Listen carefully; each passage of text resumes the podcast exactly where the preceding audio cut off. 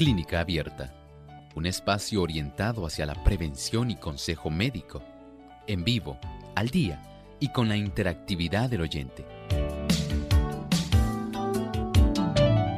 Clínica Abierta, poniendo al doctor a su alcance para un diálogo claro y honesto, porque nos importa su bienestar y salud.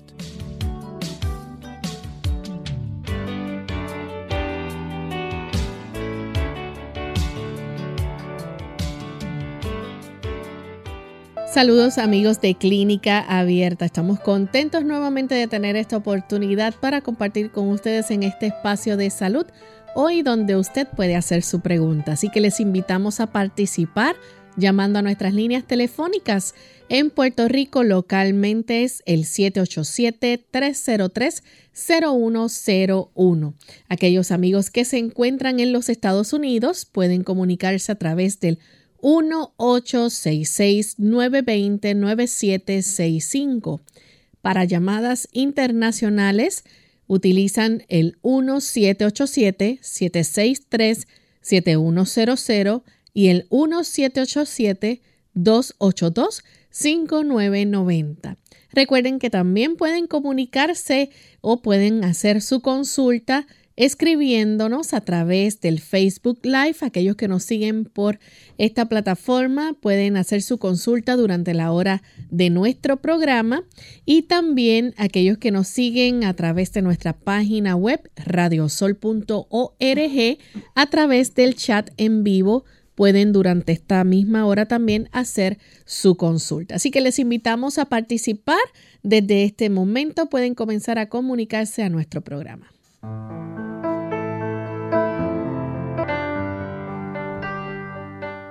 Y es con mucha alegría que nuevamente estamos aquí, amigos, para compartir una vez más con cada uno de ustedes en este programa de salud, el que ustedes han hecho su favorito y que esperamos que también se convierta en el favorito de muchos otros que diariamente se añaden a nuestra gran familia de clínica abierta. Así que nos sentimos regocijados de saber que tantas personas a través de las diferentes emisoras en tantos países puede llevarles a ustedes este programa de salud con el único propósito de mejorar nuestro estilo de vida, hacer cambios necesarios que puedan ayudarnos a vivir más y mejor. Así que contamos con las buenas, los buenos consejos y la buena orientación que siempre nos trae el doctor Elmo Rodríguez. ¿Cómo está en el día de hoy, doctor? Muy bien, gracias a Dios. Lorraine, ¿cómo se encuentra Lorraine? Muy bien también. Qué bueno, saludamos al equipo de trabajo y también con mucho gusto saludamos a todos aquellos amigos que hoy se dan cita aquí en este programa de Clínica Abierta. Muchas gracias por acompañarnos y esperamos que en la interacción de este día usted también pueda tener una parte activa. Llámenos, con mucho gusto le atenderemos. Y queremos aprovechar para enviar saludos a nuestros amigos que nos sintonizan en el país de México. Nos escuchan a través de Radio Alfa y Omega 104 FM, también Conexión 7, Radio en Veracruz, México, Radio Éxodo 107.9 en Chiapas, Radio Central JA en Mérida, Yucatán, Radio Enlace del Soconasco en a través del 89.3 FM, Radio Esperanza 7, Radio Centinela Tabasco, México y en La Voz Puebla. Así que para nuestros amigos que también nos escuchan a través de Radio Maranata 95.1 en Guadalajara, Jalisco, un gran saludo y una gran bienvenida a todos. Vamos en este momento a compartir con ustedes el pensamiento saludable para hoy. Además de cuidar tu salud física, cuidamos tu salud mental. Este es el pensamiento saludable en clínica abierta.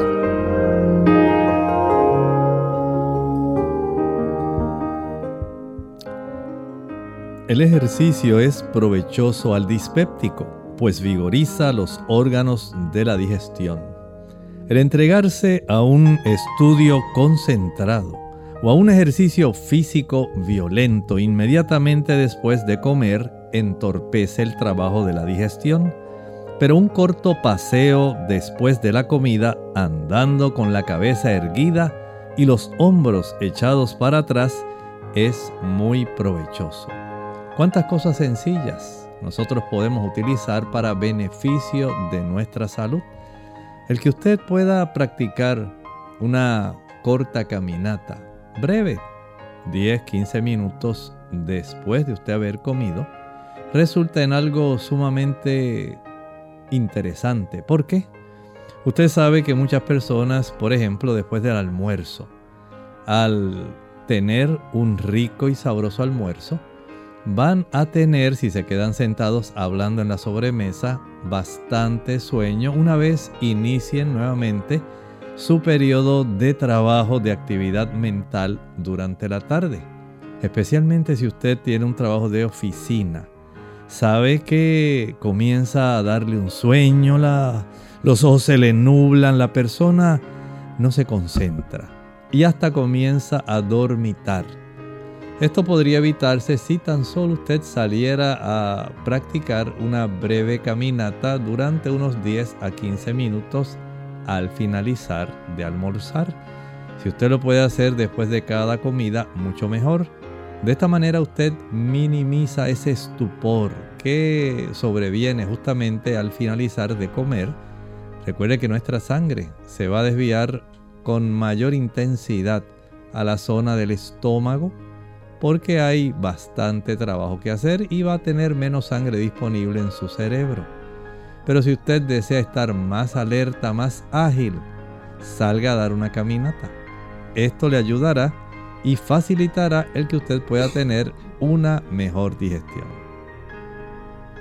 Bien, agradecemos al doctor por compartir con nosotros este pensamiento saludable y estamos listos amigos para comenzar a recibir sus consultas. Así que vamos con la primera llamada que la hace en esta hora Ángela. Ella se comunica desde Moca, Puerto Rico. Adelante Ángela. Buenos días, Dios le bendiga. Buen día. Saludos Ángela, puede hacer la pregunta. Dios le bendiga, buenos días.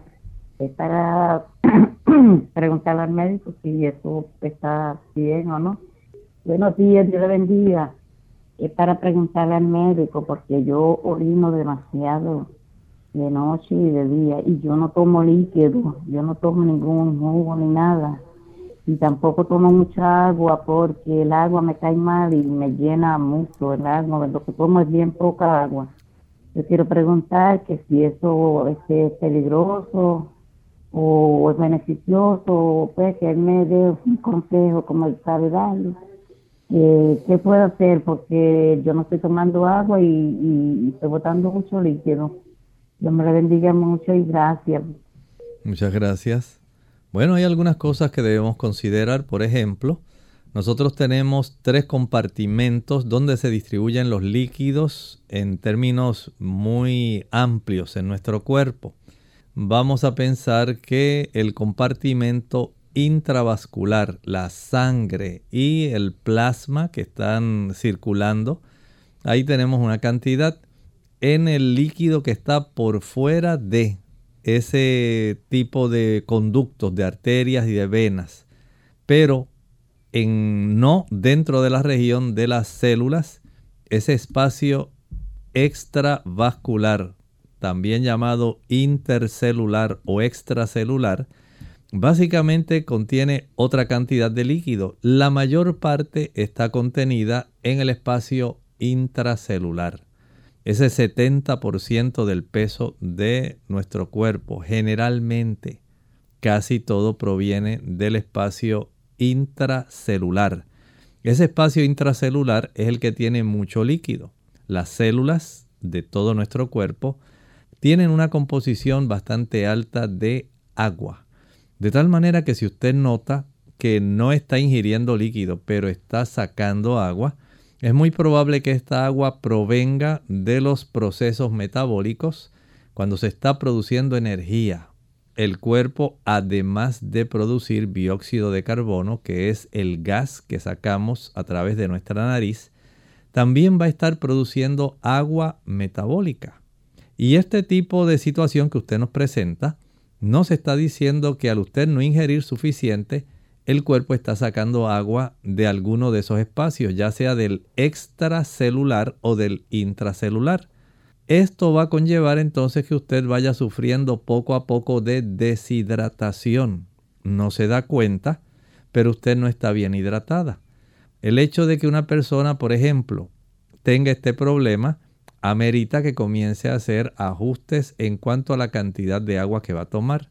Ah, que no siente mucho deseos de tomar agua. Bueno, recuerde que hay que saber si hay condiciones que pudieran estar impidiendo esto.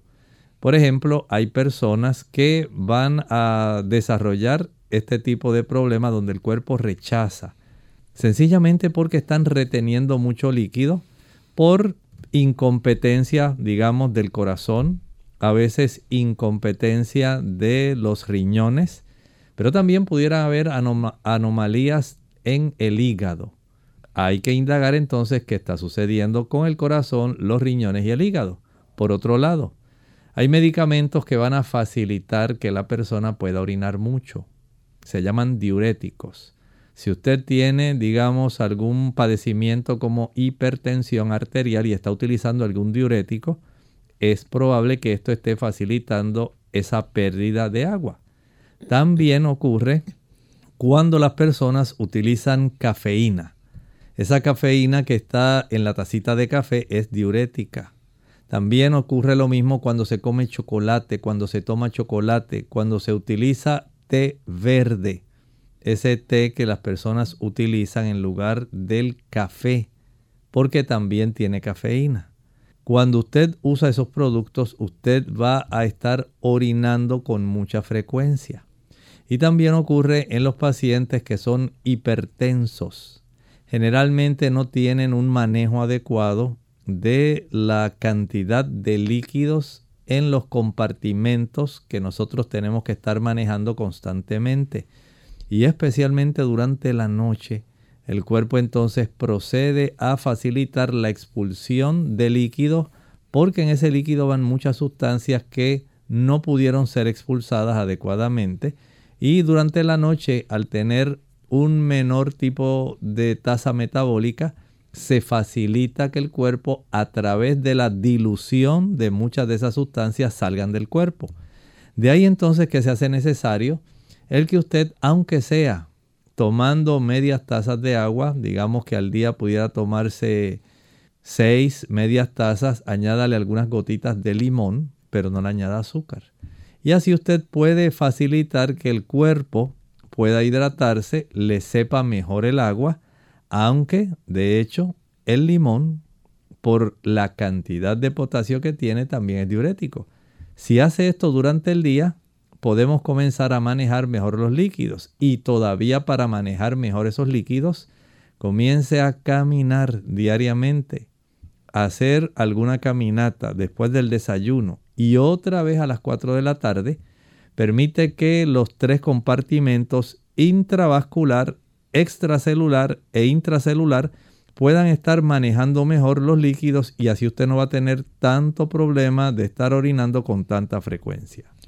Bien amigos, vamos a hacer nuestra primera pausa y cuando regresemos continuaremos recibiendo más de sus llamadas. De la inspiración del pastor Eloy Acosta Muñiz, su poema Un año más. Un año más que se va y otro nuevo que comienza a recorrer la jornada de esta vida pasajera Hemos dejado otro hito a orillas de nuestra senda. Atrás dejamos mil luchas, atrás se quedan mil pruebas, tristezas y sinsabores, enfermedades y penas. Siempre hallamos ser muy poco el gozo que nos trajera, y hallamos más numerosos los disgustos y tristezas mas para el alma cristiana que confía en las promesas de un Dios fiel, cuya palabra es muy firme y verdadera. El año que ya ha pasado indica que está más cerca la venida del Señor, que nos trae la vida eterna.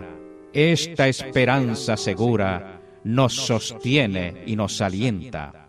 Y todos nos preguntamos, este año que comienza, ¿qué nos traerá en sus alforjas? ¿Alguna grata sorpresa? ¿La desgracia tan temida? ¿O la dicha que se espera? Para todos traerá algo que deseara o temiera. No nos preocupemos mucho, que aquí no hay dicha completa. Solo en el reino de Dios tendremos dicha perfecta. Con este conocimiento, nuestra decisión sea esta, que el año que está empezando de este siglo de la ciencia nos acerque más a Dios y aumente nuestra experiencia. Y perseverando fieles en la verdadera senda, podamos hallarnos listos cuando Jesucristo venga. Amén.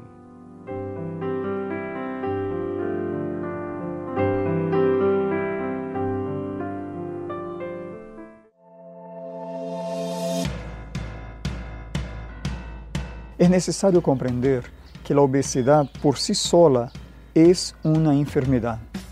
Pero además de ser una enfermedad, también es un gran factor de riesgo para muchas otras dolencias, como infarto, hipertensión, piedra en la vesícula, ACV, cáncer y una serie de otras cosas.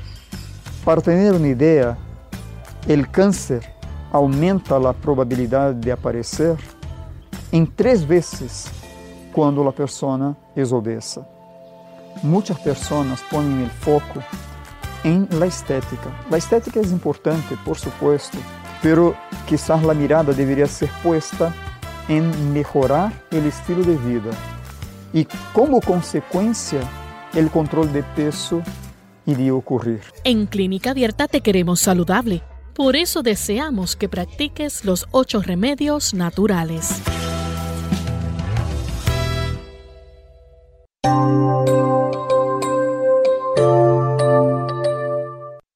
Ya estamos de vuelta en Clínica Abierta, amigos, y hoy estamos recibiendo sus consultas. Tenemos nuestro cuadro disponible, así que aquellas personas que quieran hacer sus preguntas en este momento, tenemos el espacio y el tiempo para recibir sus llamadas, así que aprovechen la oportunidad. Repetimos nuevamente las líneas. En Puerto Rico localmente es el 787-303-0101.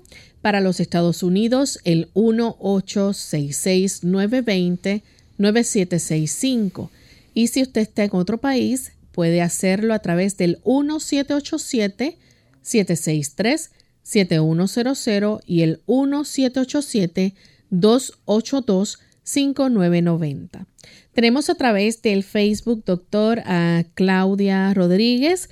Ella le gustaría que si pudiera hablar sobre la cardiomegalia y de reforzamiento iliar. Dice que eh, me, hicieron una placa del tórax y eso me salió una silueta cardíaca aumentada grado 1.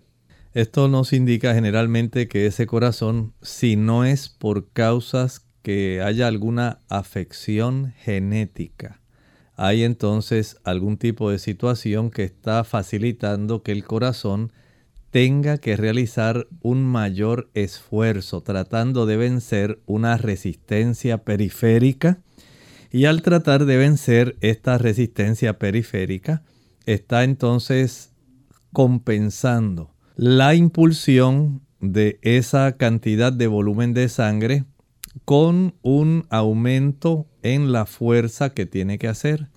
Y al hacer esto, lamentablemente, el corazón va a agrandarse. Ocurre bastante en las personas que son hipertensas, especialmente el tiempo que usted estuvo descontrolada, que no sabía, que usted pensaba que era una presión bajita, que no era nada, que eso era cuestión de dos o tres milímetros. Falso.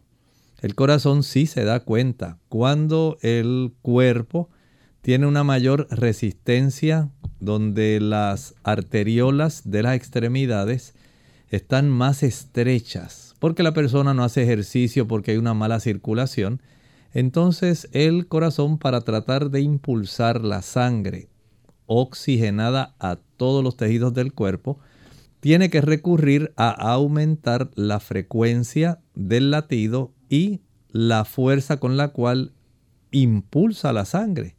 Esto hace que el músculo del corazón, que es un músculo eh, también estriado, pueda y tenga que recurrir a engrosarse.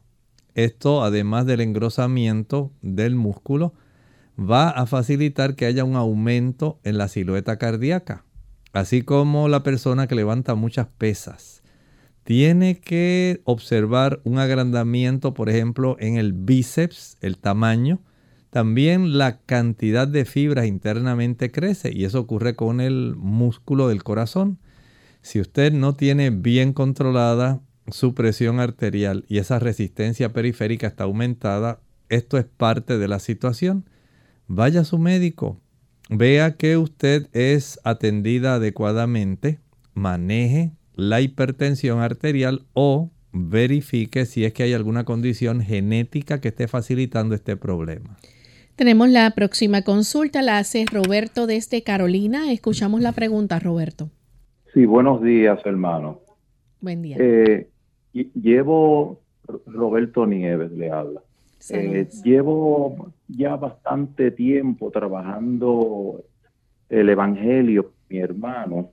Estoy consciente de que no lo ha aceptado todavía.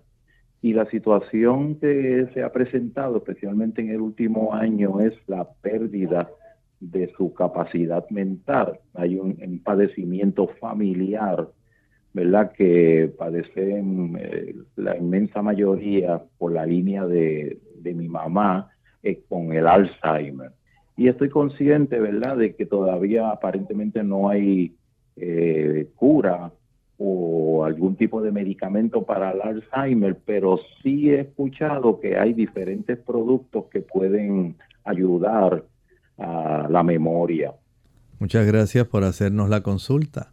Bueno, más bien que tratar de ayudar con muchos productos, vamos a mencionar algunos pero sí hay que tener en cuenta que el tipo de progreso hacia el daño que ocurre en este tipo de situación, en cierta forma podemos limitarla, podemos impedir que siga el daño acelerándose.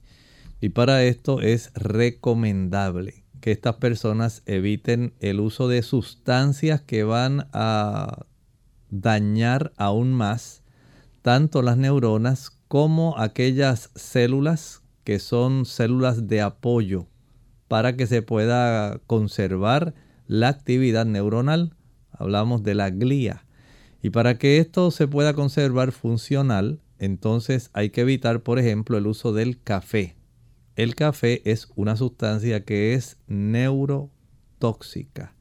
El alcohol, aunque sea una cervecita, neurotóxico vodka, ron, tequila, margarita, cualquier tipo de sustancia alcohólica va a ser neurotóxica. Si usted tiene la oportunidad de evitar aquellos productos que disminuyen la capacidad del químico principal del cerebro que tiene que ver con el Alzheimer, la acetilcolina. Hay una sustancia que se encuentra en la leche, la mantequilla, el queso, los huevos, la carne. Esa sustancia que abunda en esos productos de origen animal se llama ácido araquidónico. Este ácido araquidónico, al abundar en nuestra sangre y al ser llevado hacia la zona de nuestras neuronas, impide que el químico principal de la corteza cerebral, la acetilcolina, se produzca en cantidades adecuadas e impide también que sea almacenado en cantidades adecuadas. La mayor parte de los medicamentos que se dan para tratar el Alzheimer procuran evitar que se desvanezca el efecto del estímulo químico de esa sustancia de la acetilcolina, que persista más tiempo para que la persona pueda funcionar mejor y evitar el perder la memoria y sus capacidades cognitivas, mientras la persona facilite el daño a que no se produzca esa acetilcolina, a que no se almacene, no importa cuántos productos yo le voy a mencionar, no le va a hacer ningún beneficio. Porque esencialmente ese es el químico cerebral que va a estar en déficit. Es el que tenemos que facilitar que se siga produciendo. Pero mientras la persona consuma ese tipo de productos ricos en ácido araquidónico, leche, mantequilla, queso, huevos y carne, sean carnes blancas, sean carnes rojas, sea pescado, va a facilitarse ese tipo de producto. De tal forma que usted mismo puede alterar el beneficio de lo que yo le quiero dar, sencillamente porque pensó que el asunto se arreglaba con alguna pastilla o algún producto natural. Primero tenemos que corregir lo que está dañando para entonces beneficiar evitando un daño mayor. Y en ese renglón podemos pensar, por ejemplo, que la persona puede aumentar el consumo de aguacate. Los omega 3 que están contenidos en el aguacate ayudan para que se pueda tener una mayor sensibilidad y pueda haber una menor inflamación inducida por el ácido araquidónico. A la misma vez hace que las membranas celulares estén más sensibles a esos químicos cerebrales. También el consumo de batata ayuda. El consumo de habichuelas, frijoles, ayuda para formar ese tipo de neuroquímico, la acetilcolina. Cuando usted desea todavía mejorar más esta situación, el salir a hacer algún ejercicio, sáquelo a caminar, llévelo a que camine una hora con usted. Mientras mejor sea la oxigenación y el transporte de las sustancias que están en la sangre necesarias para producir esos químicos cerebrales, mejor será la formación de la acetilcolina y del almacenamiento de la misma. Y usted notará que la persona por lo menos no se deteriora de una manera progresiva, sino que se detiene la situación. El uso de otros tipos de productos como el ginkgo biloba, el romero, son sustancias que ayudan.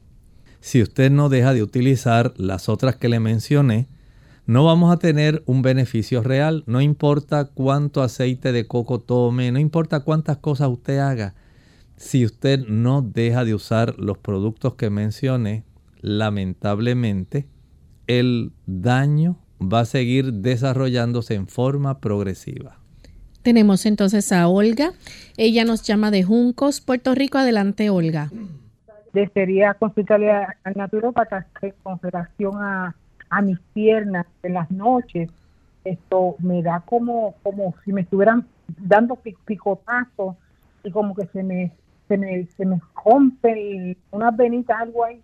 Eso que no me, no me permite dormir bien ni descansar por el dolor en las piernas y es como si me estuvieran caminando como hormigas, como por los pies. Es una cosa muy desagradable. No permite dormir. Bueno, vamos a ayudarla por dos áreas que entiendo que van a ser necesarias para usted. Primero, vamos a mejorar la circulación de sus piernas. El hecho de que usted diariamente ahora adopte la costumbre de salir a caminar después del desayuno y vuelva otra vez a caminar en la tarde a las 4. Vaya y camine 40 a 45 minutos en cada ocasión. Esto va a estimular que haya un mayor flujo de sangre hacia las extremidades inferiores, hacia los músculos y también va a notar que sus nervios, que es la segunda fase de esta eh, situación, van a mejorar. El ingerir una buena cantidad de calcio y magnesio va a ayudar a la circulación y va a ayudar también a los nervios.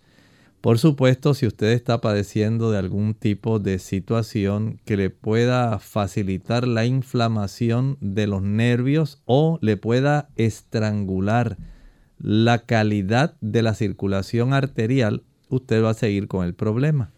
Caminar dos veces 40 minutos al día. Nada más requiere que usted se ponga zapatos cómodos y disposición.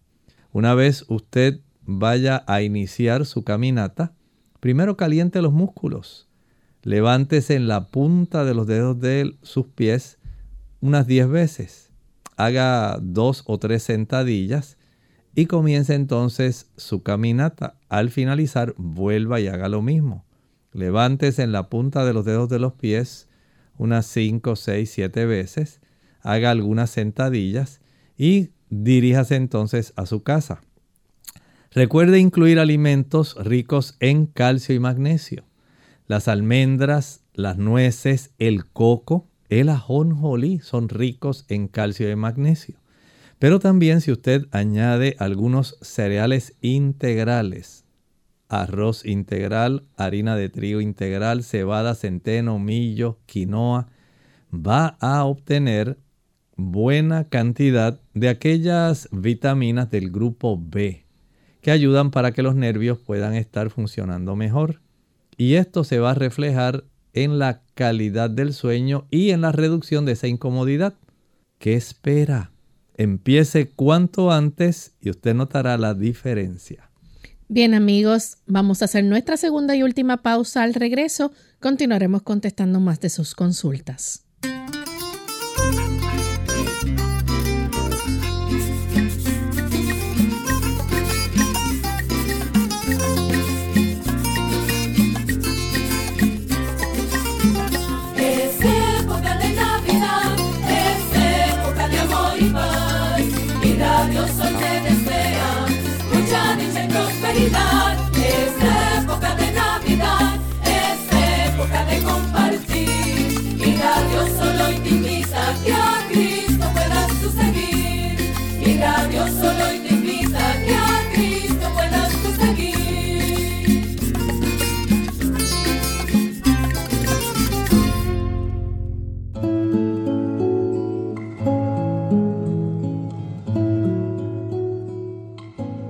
Esta Navidad Señor, en esta Navidad, concédeme la paz espiritual que me permita reconocer mis faltas, poder encontrar la forma de enmendarlas, permitiéndome crecer, alcanzando una grandeza espiritual que me lleve a ser grato ante tu vista. Señor, en esta Navidad, concédeme la paz espiritual que me permita reconocer las virtudes de mis amigos, apreciar todo lo positivo de mis compañeros, resaltando lo bueno de todos los que me rodean. Señor, en esta Navidad, concédeme la paz espiritual que me permita olvidar la ofensa que me ha herido, transformando toda mi pena en alegría, llenando el corazón en puro gozo, donde fluya el amor, la verdad y la justicia. Señor, concédeme la paz espiritual que me permita, en esta época gloriosa de tu venida a la tierra, tener mi alma llena de alegría, que mi espíritu rebose de contento y que pueda alabarte agradeciendo el infinito regalo de tu existencia.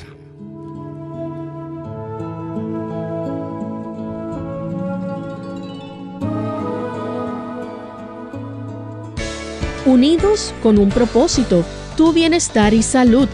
Es el momento de hacer tu pregunta llamando al 787-303-0101 para Puerto Rico, Estados Unidos 1866-920-9765 y llamadas internacionales al 787-763-7100 o al 787 282 5990. Clínica Abierta, trabajando para ti.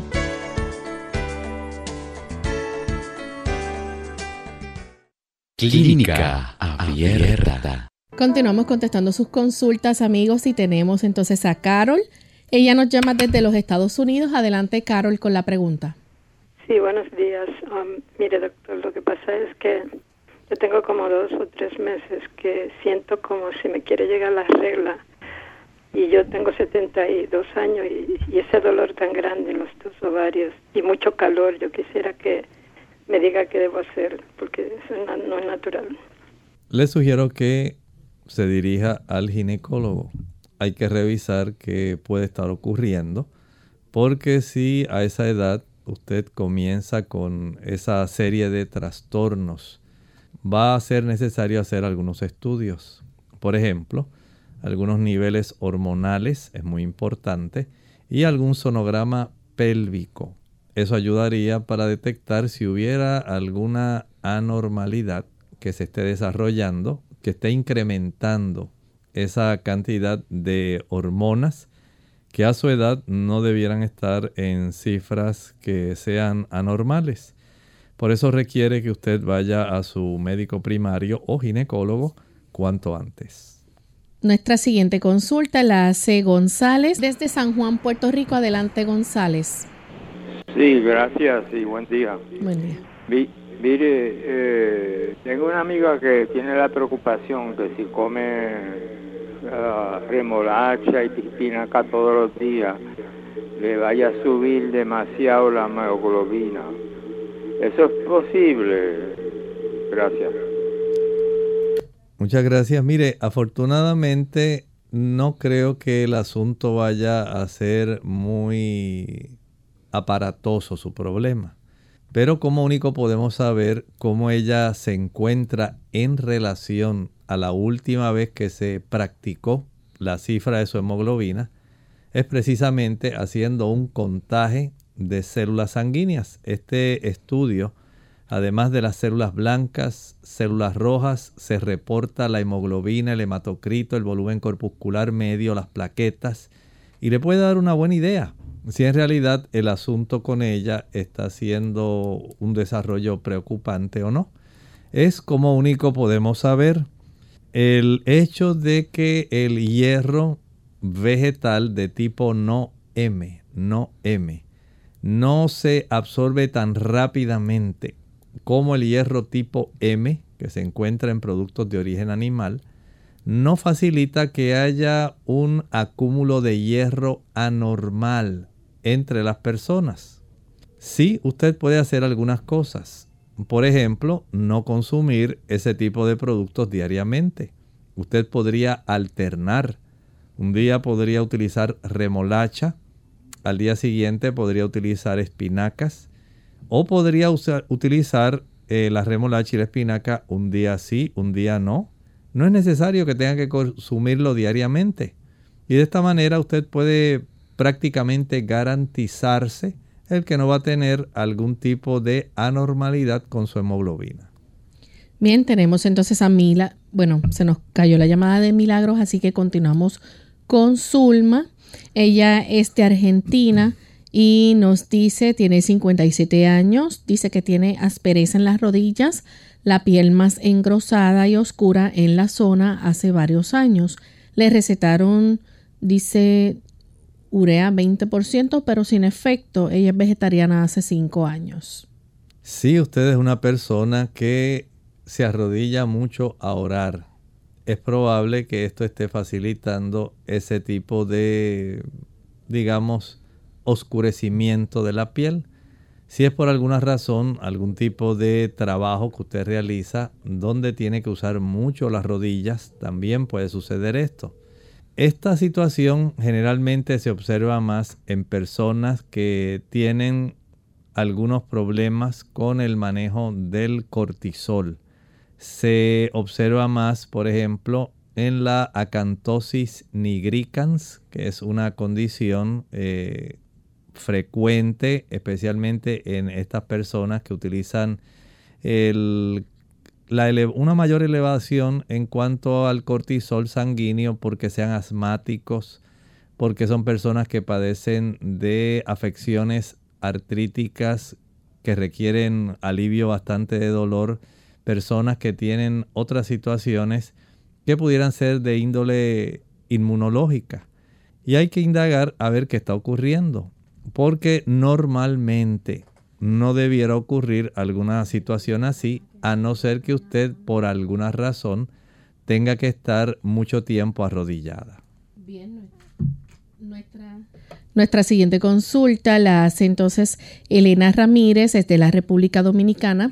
Ella eh, nos saluda, dice que ya ha tratado eh, sobre su hermano, dice que es un tumor maligno del cerebro, tiene eh, tuvo cirugía en enero de este año, metástasis en, ese, en este momento.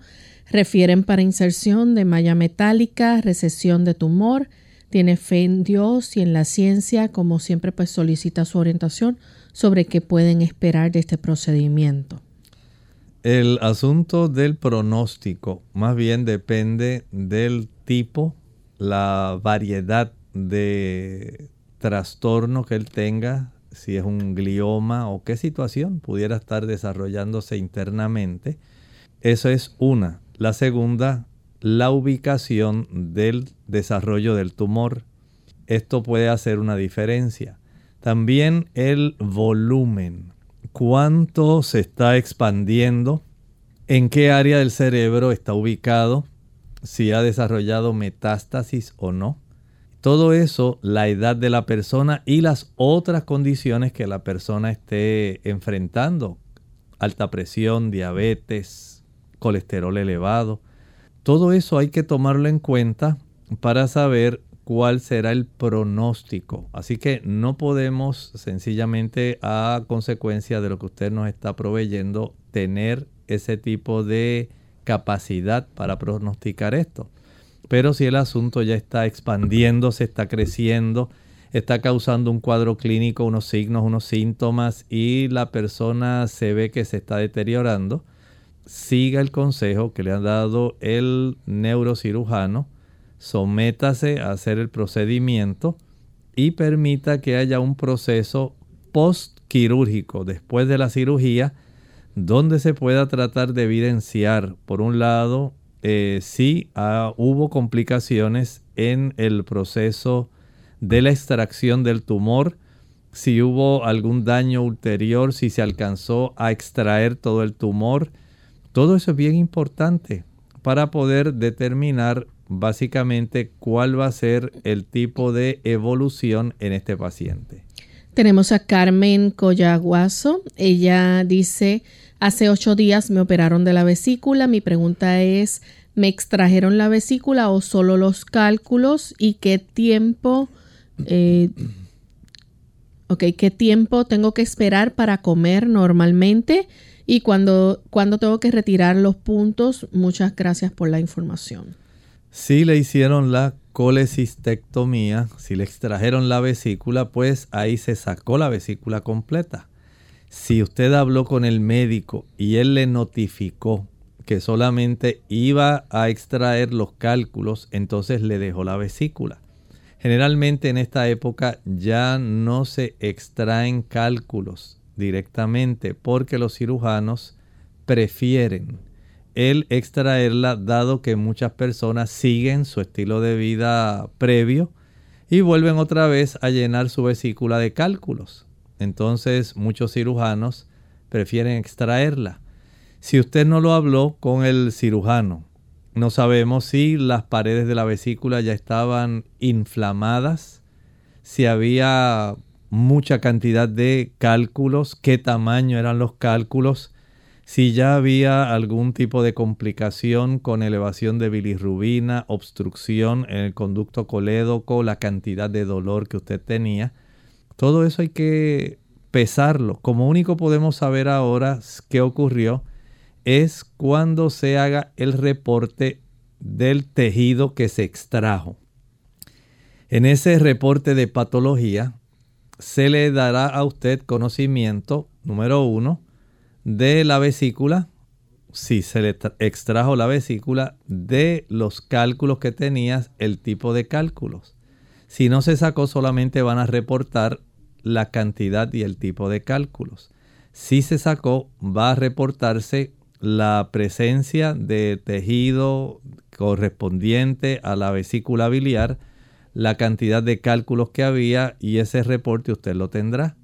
Por supuesto, ahora usted tiene la desventaja que no puede almacenar los líquidos biliares para que puedan ser expulsados en forma precisa en el momento en que usted come algún producto que contenga algún tipo de ácidos grasos o colesterol. Y esto pues facilita que usted esté continuamente goteando líquidos biliar a su, a su área del duodeno y eventualmente al intestino. Esto pues eh, va a requerir que usted, por ejemplo, pueda utilizar una mayor cantidad de fibra, fibra que sea soluble y fibra no soluble. También algunas enzimas digestivas para ayudar a compensar el que ahora usted no tenga o no pueda vaciar la cantidad de líquido biliar que anteriormente expulsaba para ayudar con las grasas. Ahora debe utilizar alguna tabletita que contenga lipasa de una manera, digamos, más frecuente, especialmente con las comidas más abundantes, para tener una mejor digestión. Tenemos a Janet Cruz. Ella eh, sufre de colitis eh, y diarrea. La doctora le quitó todas las fibras y vegetales. Le puso arroz blanco, jugo de manzana, plátano, pero yautía. Eh, dice carne de pollo y pavo. ¿Qué usted le dice, doctor? Bueno, en estos pacientes sí, por un tiempo hay que utilizar ese tipo de alimentos en lo que comienza a evitarse el proceso de, digamos, inflamación que por otras razones se haya generado y que no se quiere agravar al no tener una alimentación que pueda ser más áspera sobre la superficie inflamada de sus intestinos.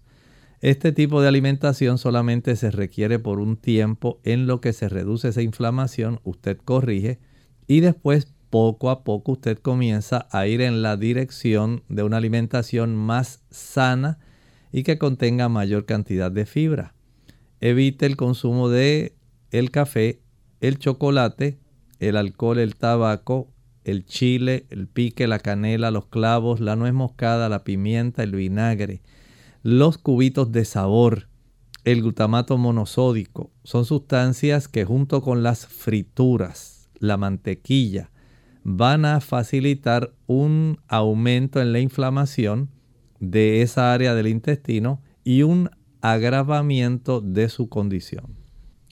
Bien, tenemos entonces la otra consulta de Gelda que nos llama de la República Dominicana. Adelante, Gelda.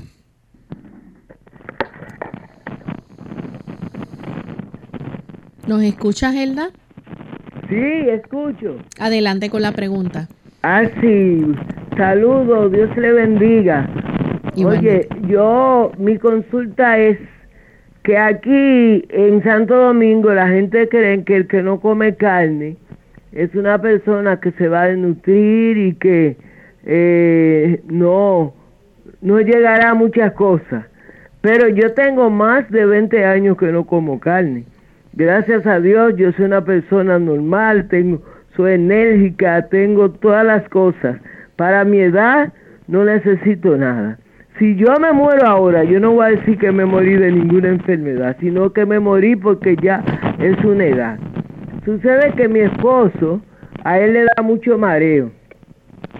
Entonces, él no toma pastilla. Y los eh, eh, cardiólogos dicen, solamente por la edad que la persona tiene, debe tomar su pastilla de presión.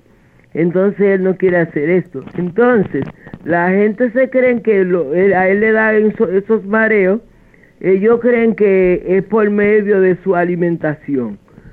Y yo tengo un amigo, hermano de iglesia, que dijo que cuando la persona entra en edad debe de tomar café por esos mareos. Y yo no lo creo porque yo soy paciente de gastro.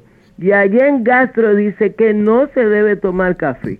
No especifican que no, que cuando viejo, cuando tiene que el café. Y yo oigo al doctor diciendo que el café no se debe tomar. ¿Qué usted me aconseja en cuanto a esos mareos que él tiene? Si la alimentación puede ser esto o yo se lo achaco a los medicamentos. Gracias. Muchas gracias. Hay algunas cosas que debe considerar. Por ejemplo, verifique la cifra de su hemoglobina. Número uno, eso es bien importante. Número dos, verifique la cifra de su glucosa tanto en ayuno como una hora después de haber comido su alimentación normal. Número 3. Debe estar también consciente de cómo está fluctuando la presión arterial de él en relación a los medicamentos que él toma. Pudiera ser que el medicamento tenga una potencia mayor que lo que él requiere Y la evidencia que usted le puede llevar al médico que le atiende la presión arterial es una serie de cifras de esta presión que usted haya ido tomando. Lo puede hacer en la mañana antes del desayuno. En algún momento del día cuando él sienta los episodios de mareo. Y en la tarde antes de cenar. De tal forma que usted al tener esa serie de registros de la cifra de la presión arterial, puede darle al médico la evidencia de cómo se ha comportado, cómo fluctúa en relación al momento cuando él se toma el medicamento. Y de esta manera el médico puede saber si el tipo de situación que le está enfrentando requiere una dosis menor o un cambio en el medicamento que le están proveyendo esa información que usted le lleva le ayudará mucho para saber cómo se va entonces a proceder en su tratamiento. Bien, tenemos otra consulta a través del, face, del Facebook. Dice, soy una madre preocupada, tengo un niño de 9 años, me le baja la vitamina D, se le hizo el 5 de este mes y la tienen 28. Por favor, ¿qué me recomienda? Nos escribe de la República Dominicana. Muchas gracias. Bueno, recuerde que usted debe regresar al médico que está atendiendo al niño, porque de acuerdo a la cifra que tiene el niño, entonces el médico puede elevarla.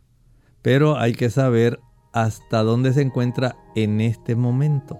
Así que usted requerirá tener a su disposición una nueva orden para niveles sanguíneos de 25 hidroxi vitamina D o vitamina D 25 hidroxi. De esta manera usted puede contrastar contra la última toma y ajustar la dosis. Aunque es una vitamina, en realidad es un tipo de hormona y es una vitamina hormona que es soluble en grasa y se puede acumular. Y la elevación en demasía, de acuerdo a la edad del niño, pudiera entonces traer otros trastornos que no deseamos. Así que consiga una nueva orden para verificar la cifra sanguínea de esa vitamina D y que el médico que le atiende pueda ajustar la dosis. Nosotros ya hemos llegado al final de nuestro programa. Agradecemos a todos por la sintonía y a aquellos que tuvieron la oportunidad de participar. Esperamos que puedan tener éxito en estos consejos y la aplicación de los tratamientos. Vamos entonces a finalizar con el pensamiento bíblico. En el capítulo 14, versículo 1 del libro de Apocalipsis, encontramos una declaración bien contundente. Después miré y he aquí el Cordero estaba en pie sobre el monte de Sión y con él 144 mil que tenían el nombre de él y el de su padre escrito en la frente. Vemos aquí una diferencia en relación al capítulo 7. En el capítulo 7 vemos que se detenían los vientos, los ángeles detenían los cuatro vientos de la tierra en lo que se sellaban a los siervos de Dios en sus frentes. Pero aquí ya el evento ocurrió. Ya los que habían ganado la victoria sobre la bestia y su imagen estaban totalmente victoriosos de pie en el monte de Sión. Y esta cantidad de personas, lo más destacado de ellos era que tenían el nombre de él, de Jesús, del Cordero, y el de su Padre escrito en la frente. Habían desarrollado el carácter de Cristo. Eso es lo que nos dice 1 Corintios 2.16. Mas nosotros tenemos la mente de Cristo. ¿Y cómo usted desarrolla la mente de Cristo? Sencillamente por la actividad que hace el Espíritu Santo en su corazón. Usted no tiene forma de cambiarse. Para el ser humano es imposible. ¿Cómo usted va a ser amable, bondadoso, generoso, paciente, respetuoso, puro, santo, si no es por la intervención divina del mayor poder que Jesús dejó en la tierra para ayudarnos en el cambio de nuestro corazón, de un corazón pecador a un corazón santo. No está en usted ni está en mí, pero por la gracia de Dios y por nuestro sometimiento a su Santo Espíritu, ese carácter se alcanza. Nosotros entonces nos despedimos y será hasta el día de mañana en otra edición más de Clínica Abierta. Con mucho cariño compartieron el doctor Elmo Rodríguez Sosa y Lorraine Vázquez. Hasta la próxima.